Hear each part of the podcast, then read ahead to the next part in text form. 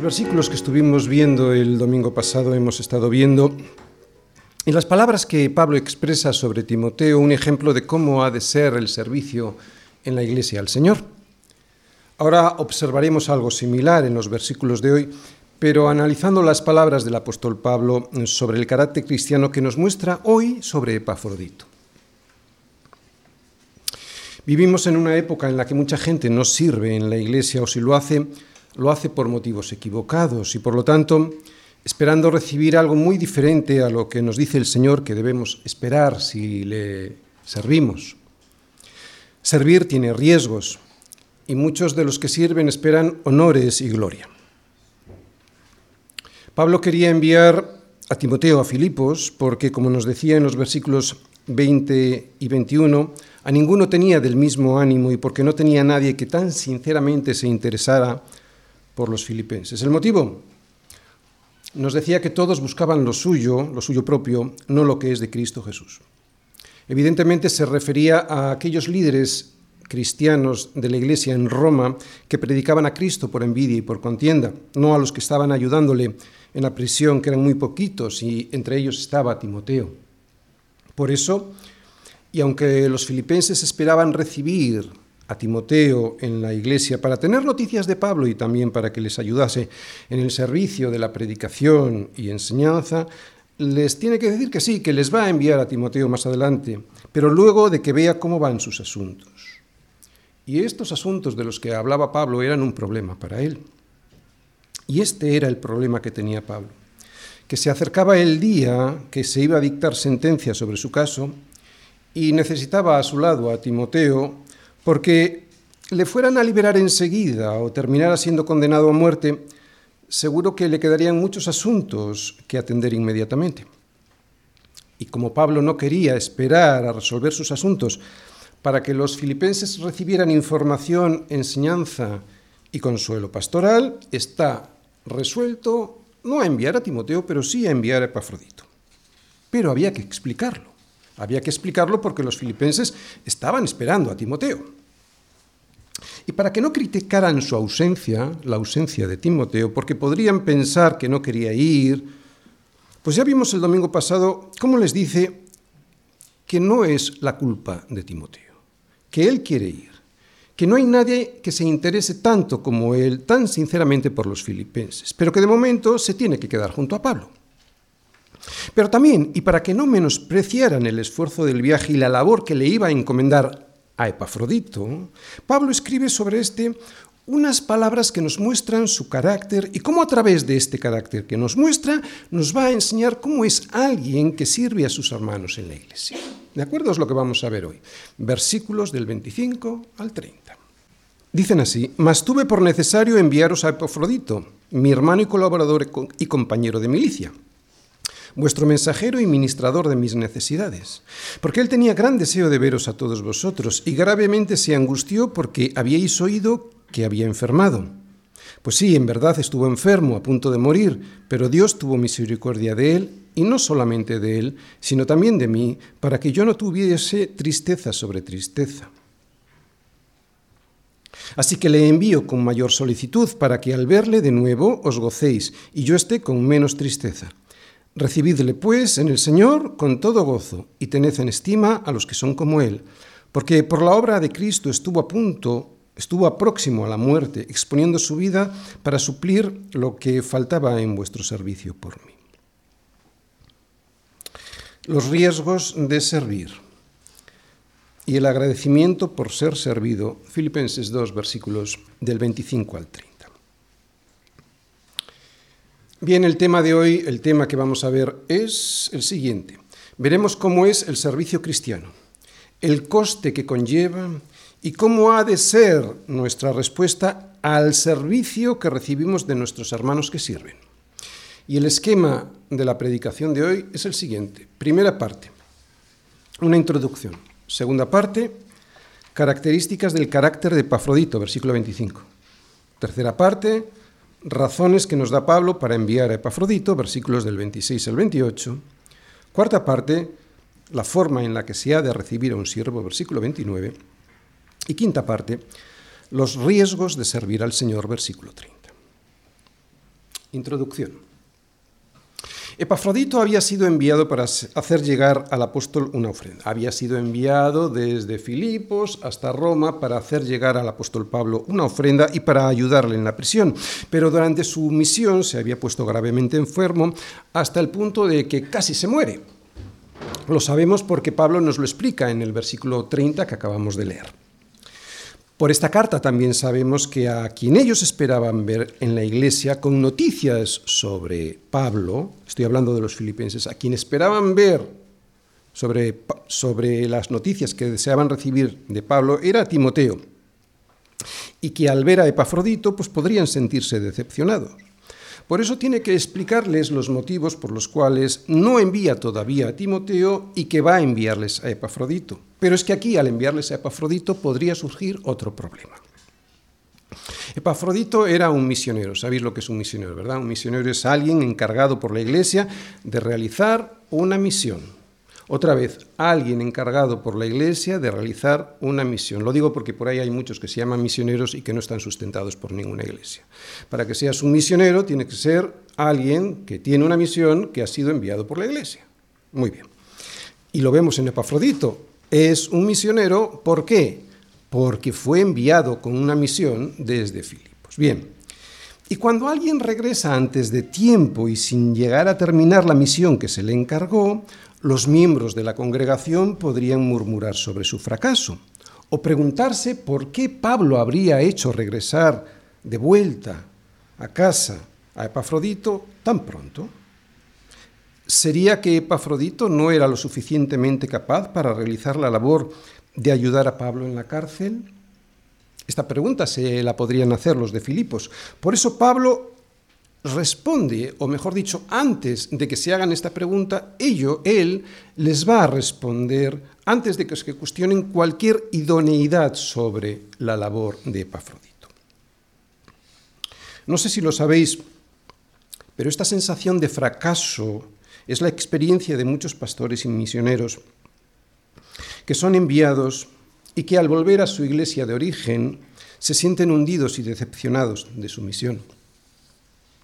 Por eso Pablo se adelanta a una posible reacción equivocada de la Iglesia y a la posible sensación de fracaso de Epafrodito. Por eso les explica quién es de verdad Epafrodito, sirviendo con su misma vida al Evangelio de Jesucristo. Epafrodito era un cristiano excelente y eso es lo que Pablo les va a dejar muy claro con estas palabras a los filipenses. Versículo 25. Segunda parte. Características del carácter de Epafrodito. Dice así el versículo 25, mas tuve por necesario enviaros a Epafrodito, mi hermano y colaborador y compañero de milicia, vuestro mensajero y ministrador de mis necesidades. Bien, vemos que Epafrodito era un cristiano dedicado al Señor y a la misión que la Iglesia y Pablo le habían encomendado. Y en este versículo 25 vemos cómo Pablo lo expresa. Dice de él que es, entre más cosas que luego veremos, su hermano. Qué curioso, pareciera que esta no sea una gran virtud, ¿verdad? La de ser hermano, pero vamos a ver que sí lo es. Hermano. Epafrodito, con su servicio a Pablo en Roma, había demostrado ser un verdadero hermano para él, y así lo destaca Pablo en esta carta. Pablo veía en Epafrodito los rasgos familiares que se ven en los que están en Cristo Jesús, porque veía a alguien muy parecido a Jesús. Era alguien que amaba a la iglesia sirviéndola, incluso poniendo en peligro su propia vida. Por eso, porque sirve a la iglesia, que es la familia de Cristo, le llama hermano. Tenemos la costumbre de llamar hermano a cualquiera que está en la iglesia, y supongo que está bien, que hay que hacerlo, pero no es este el concepto que Pablo nos quiere transmitir de Epafrodito. Hermano no es un título cualquiera no debe ser un calificativo automático sin más. ¿Qué es entonces un hermano en Cristo? Bueno, lo primero que debemos saber es lo que ya todos sabemos, que somos hijos de un mismo Dios y Padre y que por lo tanto somos hermanos los unos de los otros. Y Jesús es nuestro hermano mayor, quien nos salvó de las garras del que quería ser el dueño de nuestra alma para destruirla, Satanás. El significado profundo de este título, que es más que un título, es que no somos un grupo de personas que se reúne por interés diverso, ¿no? ya sean intereses políticos, culturales, económicos, deportivos, y que después nada, nada tienen que ver entre sí después de haberse reunido por esto. No somos personas que están unidas por un determinado interés común, pero que aparte de este interés en nada se parecen, en nada se desean, para nada más se unen porque no tienen nada más que ese interés común concreto, político, económico, cultural, deportivo. Nosotros no somos hermanos por un interés cualquiera. Somos hermanos porque nuestro Padre, que está en los cielos y que es el Dios que todo lo ha creado, nos hizo hijos suyos adoptándonos en su familia gracias a la sangre derramada por Cristo en la cruz. Somos hermanos en todo y para todo porque nuestra unión está en Cristo y esa unión se manifiesta en el amor que nos tenemos. Por eso no es un título por el cual nos llamamos unos a otros, es mucho más que eso.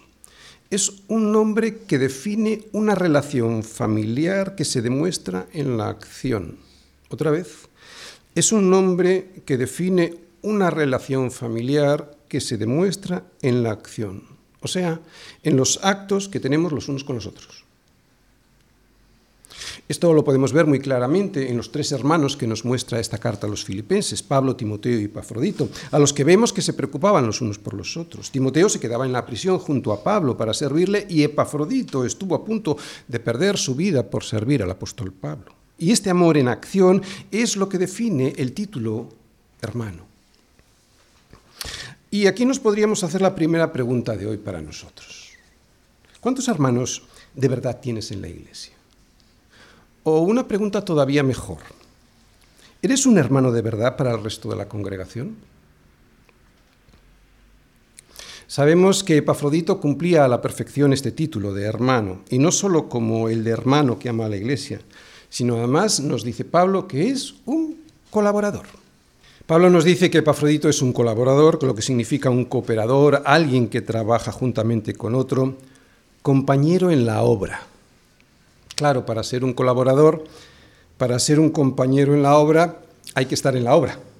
Si no estás en la obra, pues no eres un colaborador, es evidente. Y él lo estaba. Epafrodito era de los que no miraban por lo suyo propio, él miraba también por lo de los otros.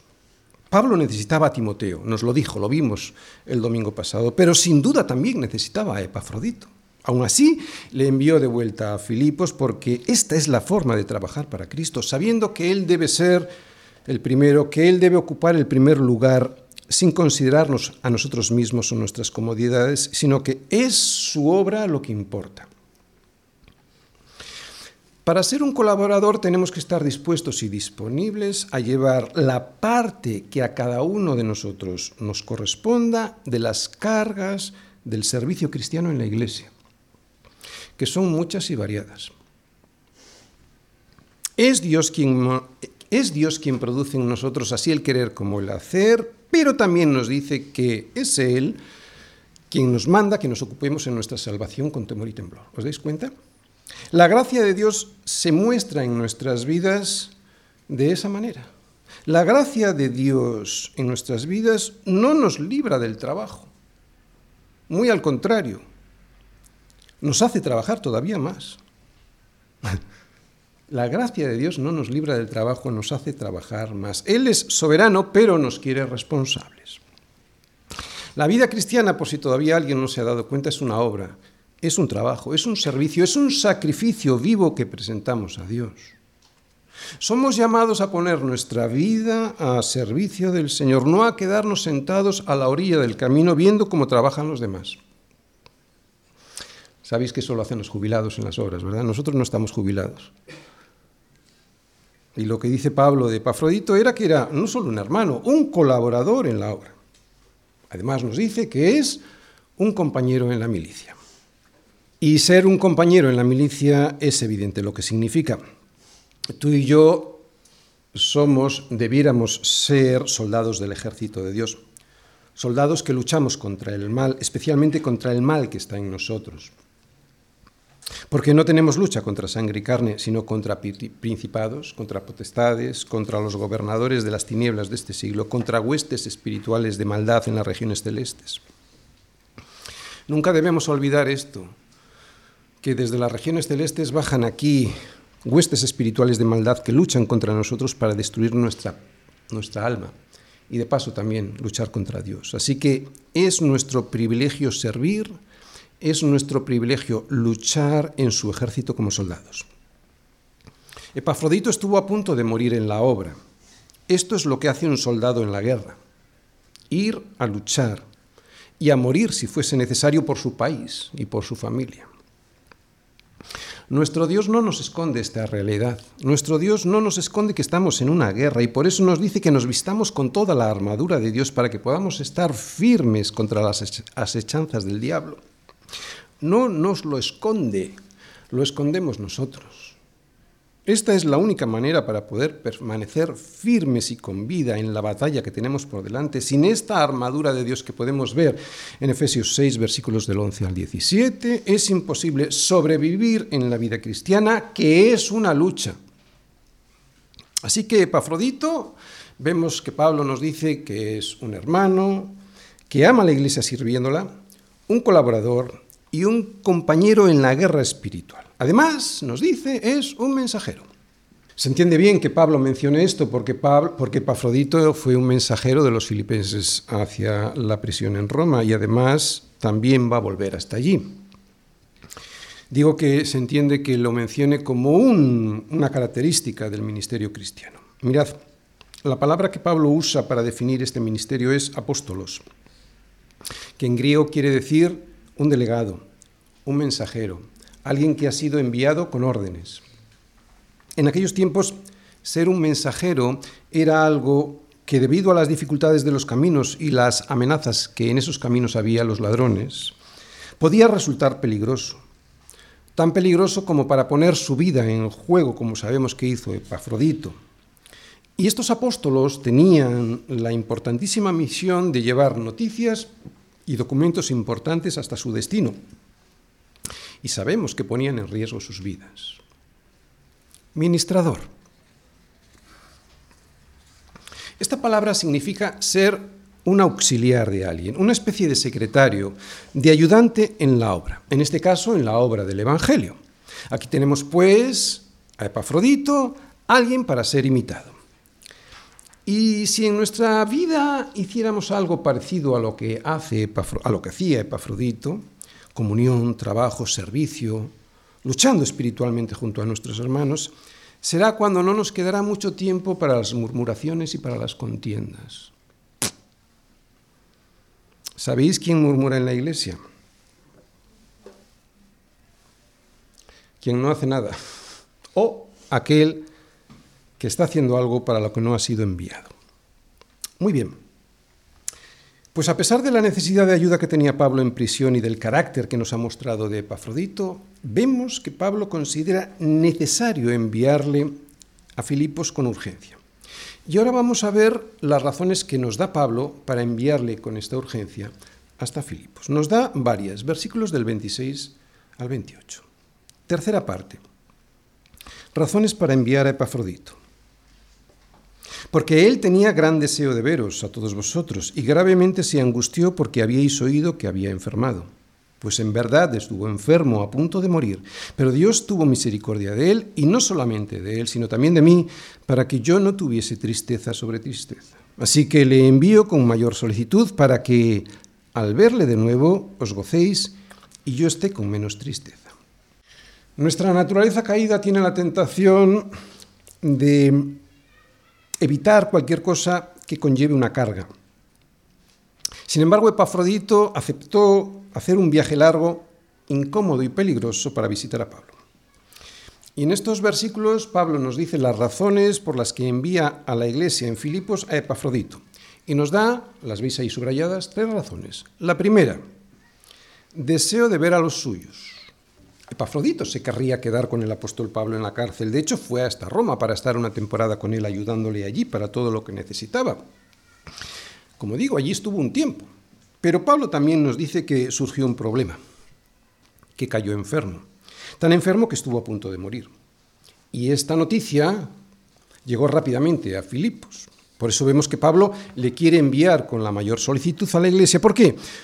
Pues porque todos en la iglesia estaban muy preocupados por la situación de Epafrodito. No sabían si estaba vivo, si estaba muerto, si había quedado malherido o si habían quedado secuelas de una enfermedad inhabilitante, no sabían nada de él, así que estaban muy preocupados. Tampoco sabemos si se enfermó eh, durante su viaje a Roma o si se puso enfermo mientras estaba trabajando con Pablo allí en la prisión. Da lo mismo, se puso muy enfermo y esta noticia de que se puso muy enfermo llegó hasta Filipos como suelen llegar estas noticias, fragmentadas, sin toda la información que sus hermanos en la iglesia deseaban conocer. Esta información, esta preocupación de la iglesia dejó angustiado a Epafrodito. Esta es la palabra que usa Pablo, angustiado. Esta palabra es la misma que se usa en Mateo y en Marcos, Mateo 26, 37 y en Marcos 14, 33, cuando se nos dice que el Señor estaba en Getsemaní, angustiado. Es una palabra muy contundente, la que está sintiendo o el sentimiento que está sintiendo Epafrodito. Muy fuerte, es una palabra que, como os digo, solo se usa en Mateo y en Marcos, y también aquí en Filipenses, pero en Mateo y en Marcos para expresar la angustia del Señor frente a la muerte que le esperaba por tener que llevar sobre sí nuestros pecados. Dice Mateo 26, 37, y tomando a Pedro, Jesús, tomando a Pedro y a los hijos de Zebedeo, comenzó a entristecerse y a angustiarse en gran manera. Así que Epafrodito estaba angustiado en gran manera porque su iglesia estaba sufriendo al saber que había enfermado, lo que significa que le querían mucho en la iglesia y que él también les quería. Por eso tenía gran deseo de ir a verles para que se quedaran tranquilos. En aquellos tiempos no era como hoy, que nos podemos ver por videoconferencia y nos podemos quedar tranquilos al ver que alguien a quien queremos está bien. Bien, Pablo le envía con celeridad a Filipos porque deseaba ver a los suyos. ¿eh? Epafrodito deseaba ver a los, suyos, a los suyos y quería tranquilizarles. De esa manera, además, podría gozarse de su presencia y que se encontraba bien. Es la siguiente razón que vemos, para que los filipenses se regocijen. Bien, ¿creéis que debo explicar algo aquí? Yo creo que se entiende muy bien, ¿eh? poco hay que explicar para que se regocijen. Pablo les envía o le envía a Epafrodito con toda solicitud para que al verle de nuevo y comprobar que está sano, pudieran todos juntos regocijarse en la misericordia de Dios con ellos. Además, y vamos a ver la tercera razón, para que Pablo tenga menos tristeza. La misericordia de Dios con Pablo la describe él de esta manera. Dios ha sanado a Epafrodito para que yo no tuviera tristeza, la tristeza añadida de ver morir a mi hermano. En los versículos 27 y 28 comprobamos que se puede tener gozo y al mismo tiempo estar triste. Pablo no estaría muy contento de estar en prisión. ¿O sí? No. Si fuese así sería un enfermo, alguien mentalmente desequilibrado. Así que tiene una tristeza previa a la que si le hubiera añadido esta de la muerte de Epafrodito. Y esta tristeza previa que dice que tiene, yo deduzco, imagino, que es la de estar preso. Y aún así está con gozo. Y esto se ve por toda la carta, es la carta del gozo de todas las escrituras. ¿Por qué? Pues porque ve que Dios tiene un propósito con esa situación. Es el gozo de estar en el centro de la voluntad de Dios y saberlo. Porque puedes estar en el centro de la voluntad de Dios y no saberlo. Y entonces, claro, estás preguntando todo el rato, ¿y por qué? ¿Y por qué estoy aquí? ¿Por qué estoy aquí? ¿No? El gozo de Pablo no es la alegría tonta del mundo. Es el gozo de saber que estás en el centro de la voluntad de Dios y lo sabes. Porque si no lo sabes, si no sabes lo que Dios está haciendo en ti y a través de ti, entonces nunca habrá el gozo de saber que Dios lo tiene bajo todo, todo bajo su control. ¿Recordáis? Pablo sabía cuál era la voluntad de Dios para él en la prisión, nos lo dijo a todos los filipenses. Quiero que sepáis, hermanos, que las cosas que me han sucedido han redundado más bien para el progreso del Evangelio, de tal modo que mis prisiones, o sea, el hecho de estar aquí preso en Roma, se ha hecho patente en, todo, en todo el pretorio. Todos los soldados habían conocido a Cristo. No que se hubiesen convertido, pero Pablo les habló de Cristo y a todos los demás. Y la mayoría de los hermanos, y está hablando de los hermanos de las iglesias en Roma, cobrando ánimos en el Señor con mis prisiones, al ver el valor de Pablo en la prisión y los resultados de ese valor, se atreven mucho más a hablar la palabra sin temor. Esto es saber que uno está en la voluntad de Dios. Así que Pablo Ahora, al ver la sanidad de Epafrodito, le da las gracias a Dios por no haber aumentado su tristeza. Por eso le quiere enviar a Filipos, para que también allí la congregación se pueda gozar y así Pablo se quede con menos tristeza en Roma al saber que allí en Filipos se estaban gozando con su hermano Epafrodito. Quiero hacer un paréntesis. En este momento quisiera explicar una cosa. ¿Por qué Pablo no sanó a Epafrodito? ¿O Dios no le permitió, no le permitió que lo sanase? ¿No tenía Pablo fe para sanarle? ¿O no tenía Epafrodito fe para ser sanado? Es evidente que el don dado por Dios para curar las enfermedades que Pablo tenía era una capacidad soberana de Dios. Y es sobre esta soberanía sobre la que ahora me gustaría hacer hincapié. La carta del gozo y de la alegría es la carta a los filipenses. Pues bien, en esta carta vemos que Pablo estaba en prisión y que no curó a Epafrodito. Y eso no es como para estar muy gozoso, ¿verdad? ¿De dónde podemos inferir el gozo que tiene Pablo? De donde podemos inferir es que no depende de estar libre o en una prisión. Tampoco depende el gozo de tener una salud inquebrantable o de estar muy enfermo. Depende de estar confiado en la soberanía de Dios para tu vida. De ahí es de donde viene el gozo de la salvación. Desgraciadamente, el pobre Epafrodito no debía conocer a esos telepredicadores que te prometen sanidad a cambio de una suma de dinero, o a esos charlatanes itinerantes que hacen lo mismo aprovechándose de la ignorancia y de las enfermedades de los creyentes. Pobre Epafrodito. Solo conocía al apóstol Pablo, al que sabemos que Dios usaba en muchas ocasiones para sanar a otros. A Timoteo el pobre también le pasaba igual. Poca fe debía tener él porque Pablo, en vez de curarle su estómago, en una ocasión le dijo, ya no bebas agua, sino usa un poco de vino por causa de tu estómago y de tus frecuentes enfermedades. Ahora en serio, ¿por qué nos ocurren estas cosas? Por ejemplo, las enfermedades. A los creyentes a los creyentes sinceros? Pues porque el Señor quiere que en todo, absolutamente en todo y no solo en los buenos momentos, podamos vivir como vencedores. Él quiere que sepamos vivir humildemente y tener abundancia. Él quiere enseñarnos a estar saciados y a tener hambre, tanto a tener abundancia como a padecer necesidad. ¿Para qué? Para que podamos decir, y decirlo de verdad, todo lo puedo en Cristo que me fortalece. Él quiere que sepamos que es Cristo quien nos fortalece no solo en la prosperidad, sino muy especialmente en la debilidad, para que de esa manera le podamos dar toda la gloria a Dios. Incluso Pablo tenía una enfermedad que no terminaba de curar, por eso le vemos decir, y no porque fuese poco espiritual, sino por todo lo contrario. Digo esto porque ya sabéis que hay muchos por ahí que dicen que cuando uno no tiene fe, pues no es, no es sanado. ¿no? Pablo, digo, tenía una enfermedad que no terminaba de curar. Y por eso dice, por todo lo que estamos diciendo, y porque era espiritual, no por todo lo contrario, para que la grandeza de las revelaciones no me exaltase desmedidamente. Pablo tenía muchas revelaciones de Dios, muchas revelaciones que nos fueron dadas en sus cartas. Para que la grandeza de las revelaciones no me exaltase desmedidamente, me fue dado un aguijón en mi carne, un mensajero de Satanás que me abofeteé, para que no me enaltezca sobremanera. Respecto a lo cual yo le he rogado al Señor por tres veces que lo quite de mí, y me ha dicho, bástate mi gracia, porque mi poder se perfecciona en la debilidad. Por tanto, de buena gana me gloriaré más bien en mis debilidades, para que repose sobre mí el poder de Cristo.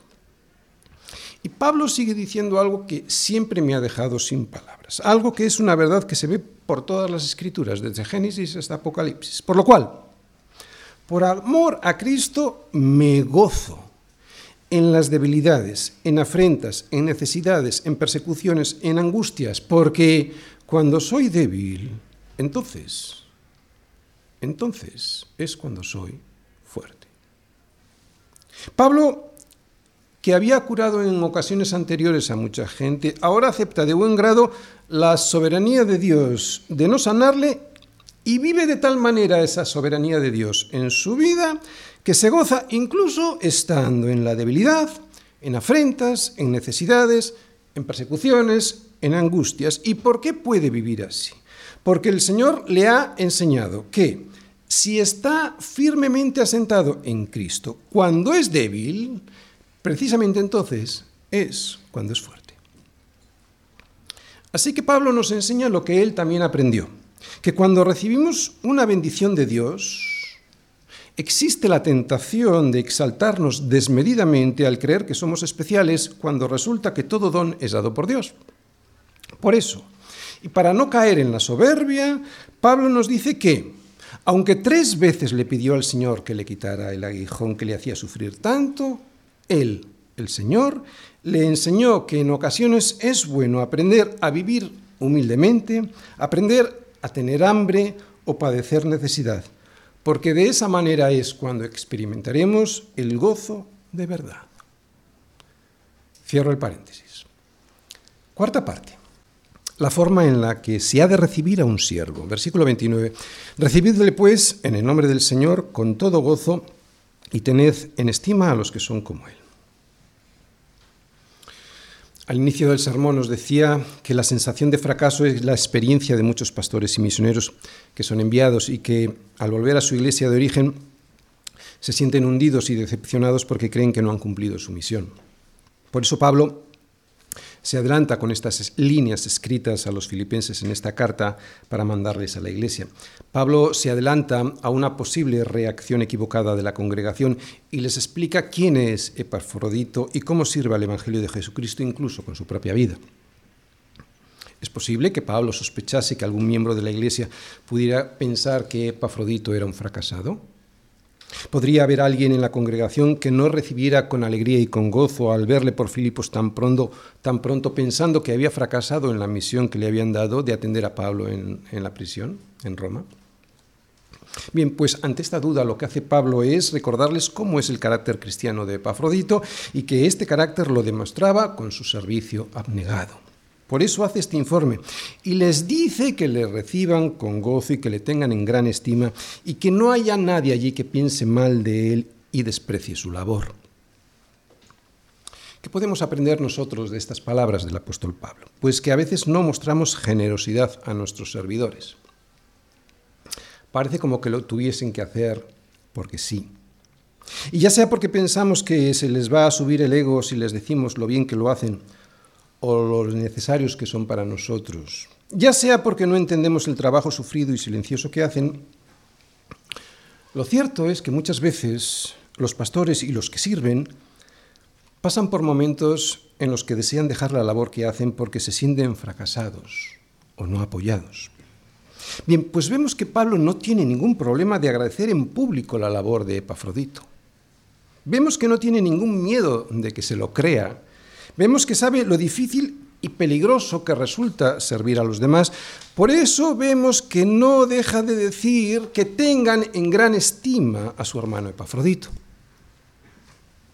Hoy en día el peligro no, se, no, reside tanto en las dificultades del camino y en las enfermedades y ladrones que pueden aparecer por él, pero siguen estando los peligros de perder las fuerzas y las ganas de servir al no verse sustentados, al no verse animados.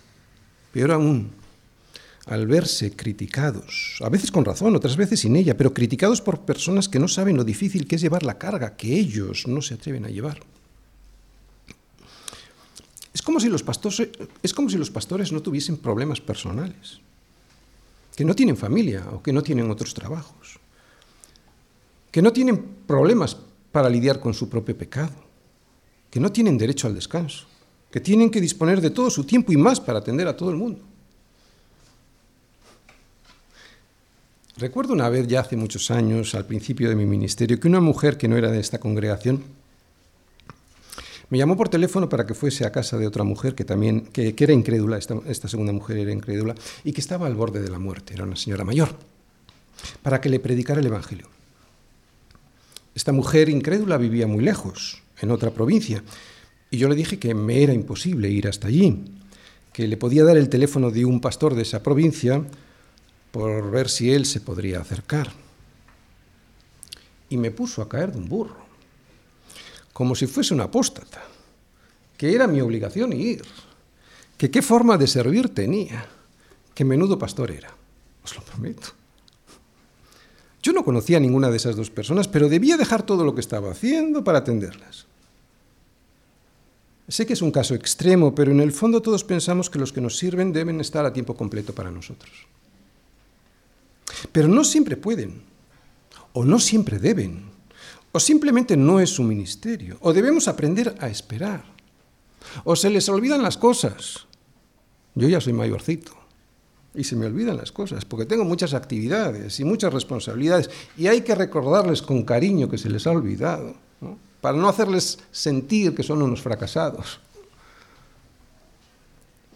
Volviendo a Epafrodito, creo que Pablo está conectando este versículo 29, que son unas palabras muy prácticas con su, con su enseñanza teológica, con su enseñanza teórica anterior, en la que nos decía, no hagáis nada por contienda o por vanagloria, antes bien, con humildad, estimando cada uno a los demás como superiores a uno mismo. Y lo que significa esto, que es teórico en la práctica, esto de estimar a cada uno como superior a uno mismo, es que los que son como Epafrodito hay que cuidarles cuando están en casa. No vaya a ser que terminen por cansarse e irse del ministerio. ¿Por qué? Bueno, pues porque el servicio al Señor tiene muchos riesgos. Y es lo que vamos a ver en el versículo 30. Los riesgos de servir al Señor. Versículo 30. Porque por la obra de Cristo estuvo próximo a la muerte exponiendo su vida para suplir lo que faltaba en vuestro servicio por mí. Aquí vemos el riesgo de la muerte física.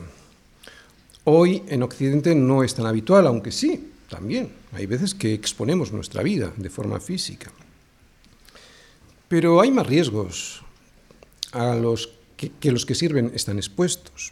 Lo que nos enseña este versículo es que todos, pero especialmente los que sirven en la Iglesia deben tener el mismo sentir que también hubo en Cristo Jesús, el cual se despojó a sí mismo tomando forma de siervo y estando en esta condición de hombre, se humilló a sí mismo, haciéndose obediente hasta la muerte y muerte de cruz. Pablo nos muestra que este vaciarse a sí mismo de Cristo Jesús es el ejemplo a seguir. Epafrodito, veis, está conectando la enseñanza teórica con la práctica de Epafrodito. Epafrodito arriesgó su propia vida por servir a la iglesia en Filipos y a Pablo. Epafrodito iba hasta Roma para suplir lo que la iglesia de Filipos no podía, pero que sí quería hacer para sostener al apóstol Pablo. Es lo que nos dice este versículo. Y al cumplir esta misión de sostener lo que quería sostener la iglesia en Filipos, pero que no podía y por eso enviaron a Epafrodito, Epafrodito estuvo a punto de perder su vida. Fijaros la palabra que yo os he subrayado. La palabra que yo he subrayado es exponiendo. Porque lo que en realidad significa esta palabra en el original griego es arriesgar. ¿De acuerdo? En griego significa arriesgar. Y lo que nos quiere decir Pablo con esta palabra, arriesgar, es algo parecido a lo que hacen los jugadores cuando arriesgan su dinero en un juego. Ellos ponen todo lo que tienen, lo arriesgan sin saber qué es lo que va a ocurrir. Pueden ganar o pueden perderlo todo. También es la palabra que definía la fianza, también hoy se define la fianza así, ¿de acuerdo? Pero bueno, es la palabra que en aquel entonces se definía a la fianza que se usaba en los, en los juicios por demandas civiles. Era el dinero que se depositaba para poder llevar a pleito a alguien. Era un dinero que estaba en juego. De manera que si se perdía en el juicio, también se perdía ese dinero.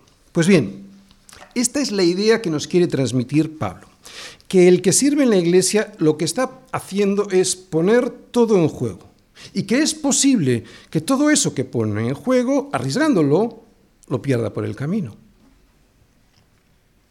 Este versículo pues nos dice mucho de Epafrodito, alguien que consideró que merecía la pena poner su vida en juego por amor a Pablo y su ministerio, porque lo estimaba como más importante que él mismo. Epafrodito es un ejemplo para todos nosotros, un ejemplo de cómo salir de nuestro espacio seguro, de nuestra zona de confort, para servir al Señor. Pocos lo hacen. A mí me cuesta muchísimo. Pero Epafrodito nos enseña que no hay servicio sin riesgos, que no se puede servir sin poner en juego mucho de nosotros mismos, o que incluso lo que ponemos en juego puede llegar a ser todo y perderlo. Y la pregunta es, ¿corro riesgos por servir?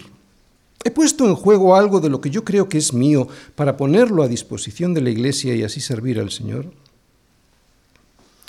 ¿Qué es lo que he arriesgado en los últimos años por amor al Evangelio? Termino. Si estamos en el Señor, entonces estamos seguros, que no os quepa la menor duda, no es ningún riesgo. El Señor es un valor seguro. Pero para servir sí que hay que poner en juego algo. Pablo puso su vida en juego, al igual que hicieron Timoteo y Epafrodito. En esta iglesia hay algunos epafroditos a los que tendríamos que cuidar con alegría y gozo y tener en gran estima. No esperemos a perderlos para darnos cuenta de que los teníamos muy cerca y que no los estimamos. A veces somos muy poco generosos con los que sirven y pensamos que qué menos que me atiendan, qué menos que me llamen por teléfono, qué menos que cuando llego a la iglesia esté todo preparado y listo para sentarme y que no pase ni frío ni calor. Y sin embargo, Pablo nos enseña que debemos ser generosos con aquellos que nos sirven y que a veces lo único que tenemos para ellos es murmuración y contiendas. Os voy a leer uno de los muchos mensajes que ponen en YouTube y que tanto me ayudan a mí a continuar en el ministerio. Muy, buen mensaje, pastor. Muchas gracias por su esfuerzo y sacrificio en predicar la verdad en la forma en que lo hace, con mucha sabiduría y temor de Dios. Que sepa que sus mensajes no son en vano, que detrás de la, de la pantalla hay personas con las que Dios está trabajando en sus vidas. Que Dios le anime y le ponga deleite cada día en seguir predicando el mensaje de salvación. Me atrevo a decirlo porque detrás del ministerio de la predicación, detrás de este púlpito, que se ve por internet, no solo estoy yo. Hay mucha gente que se dedica a grabar, a editar la grabación, a volver a editar estos mensajes cortos y controlar los canales de difusión. Hay mucho trabajo. No solo soy yo, aunque yo soy el que pongo la cara y la voz. Además, muchos aquí sostenéis con vuestras ofrendas y con la oración esta expansión del Evangelio, que a través de Internet hacemos llegar al mundo. Y no solo aquí, hay hermanos repartidos por todo el mundo que sin ser miembros de nuestra Iglesia y al ver el esfuerzo que hacemos por predicar el verdadero Evangelio, además de sus ánimos, también nos mandan sus ofrendas para que podamos seguir sembrando la palabra. A mí me recuerdan a la generosa iglesia en Filipos. Desde aquí también yo les doy las gracias a esos hermanos. Pablo nos muestra a dos cristianos, Timoteo y Pafrodito, dignos de ser imitados. Recordemos que cuando estimamos a los otros que nos sirven como superiores a nosotros mismos, viendo su comunión con el Señor y con nosotros, su trabajo duro y su esfuerzo por servir, sabiendo que ellos también tienen que superar conflictos personales en su propia vida, lo que producirá en nosotros, cuando valoremos así a los servidores, es agradecimiento. Agradecimiento y haremos todo sin murmurar y contender. Y para finalizar, otra pregunta es la última. Otra pregunta. Viendo a Epafrodito, ¿crees que tu iglesia te podría enviar a alguna misión sin avergonzarse? La doctrina puede ser vivida, la doctrina debe ser vivida. Y aunque el servicio es poner en riesgo nuestra vida toda, el premio es estar llenos del Espíritu Santo y disfrutar, como Pablo, del gozo de estar ocupados en nuestra salvación. Amén.